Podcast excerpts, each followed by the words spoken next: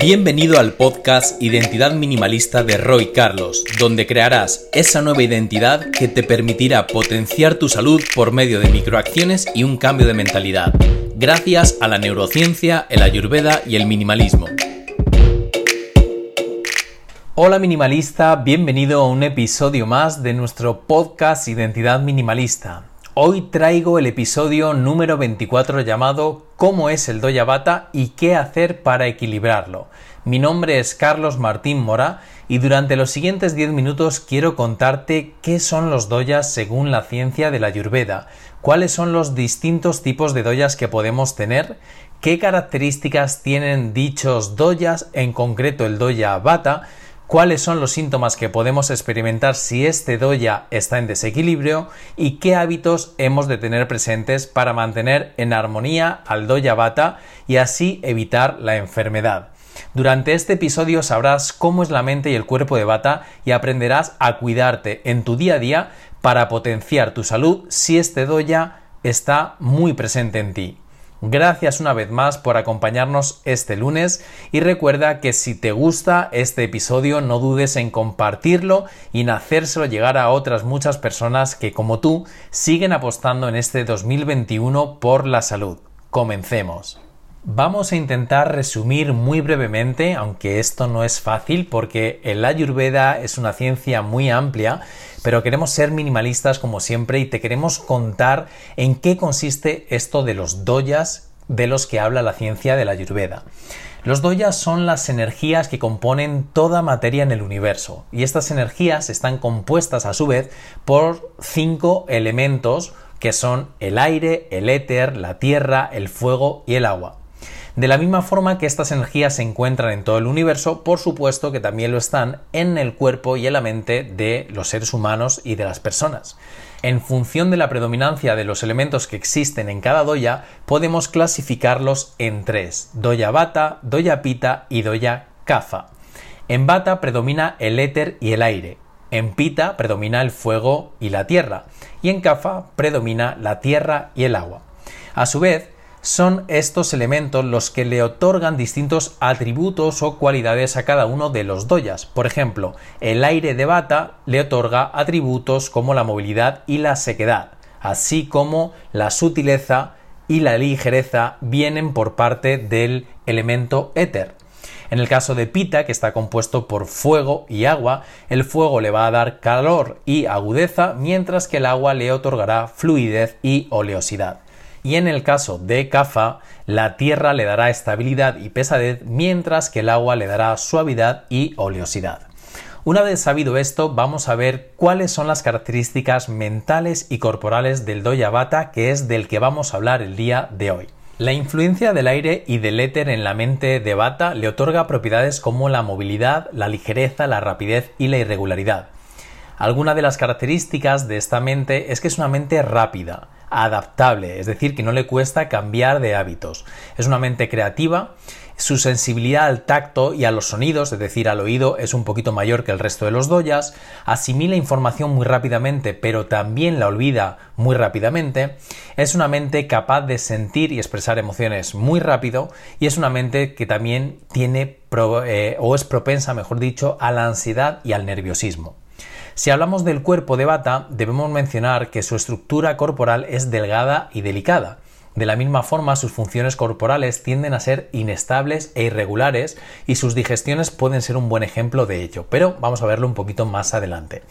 Centrémonos en el cuerpo de Bata. Hemos de mencionar que su cabello es seco, delgado y fino. Tiene tendencia a la delgadez y adelgazar normalmente le resulta más fácil que subir de peso. Su piel suele ser fina, seca y fría y suele padecer de arrugas prematuras. Los tendones y las venas son prominentes, sus uñas son duras, finas y quebradizas, mientras que su musculatura es magra, es decir, con poquita grasa. Sus articulaciones son inestables y delicadas y normalmente crujen mucho, y en general sus extremidades y sus dedos son largos y estrechos. Si hablamos de las funciones corporales, como hemos dicho antes, hay que mencionar que el sueño de bata es un sueño bastante ligero, breve y delicado, el movimiento de sus ojos y sus extremidades son rápidos y descontrolados, se expresa y habla de manera muy rápida y su apetito suele oscilar entre un apetito muy voraz, es decir, muy grande, o por temporadas o momentos del día de repente no tiene nada de hambre. Tiene preferencia por el calor y los climas cálidos y lo que le perjudica y le incomoda es el frío y sobre todo el viento.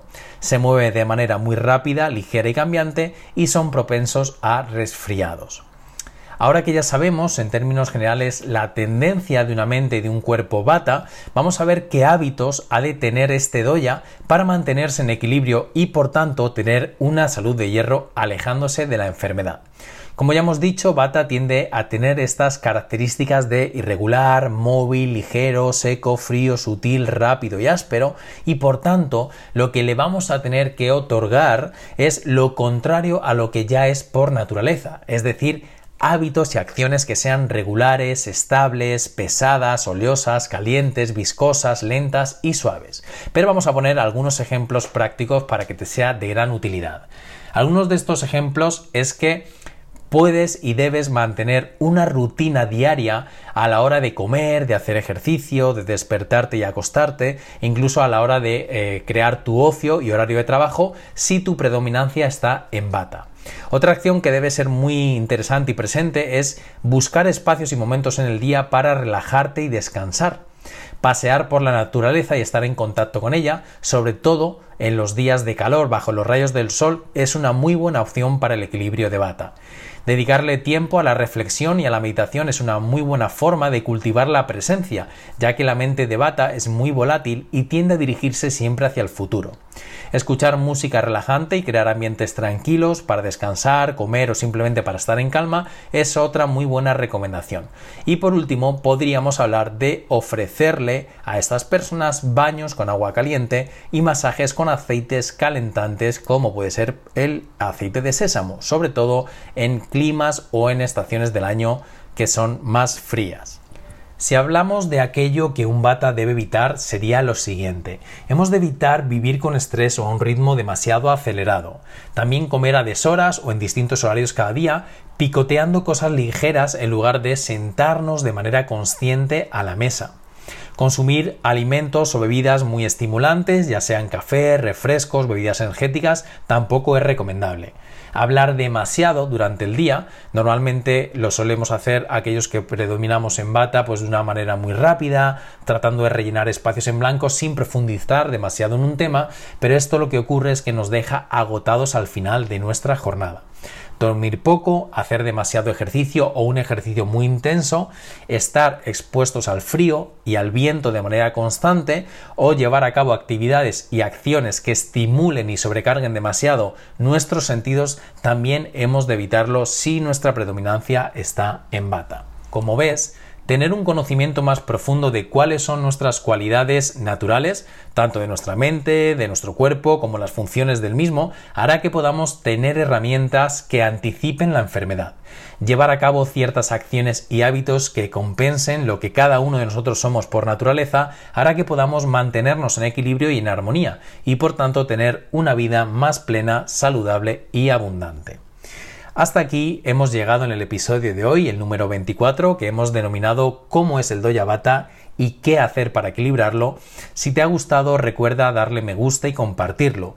Cuéntanos en nuestras redes sociales qué te ha parecido y si te sientes identificado o identificada con este doya, pero en cualquiera de los casos no te pierdas los siguientes episodios donde vamos a hablar del doya pita y el doya kafa, porque algo muy importante que debes saber antes de despedirnos es que todos y cada uno de nosotros tenemos los tres doyas en nuestro cuerpo, pero en diferente medida. Por tanto, si en este caso tu doya bata es el que predomina, estos consejos que te hemos dado te harán muy bien.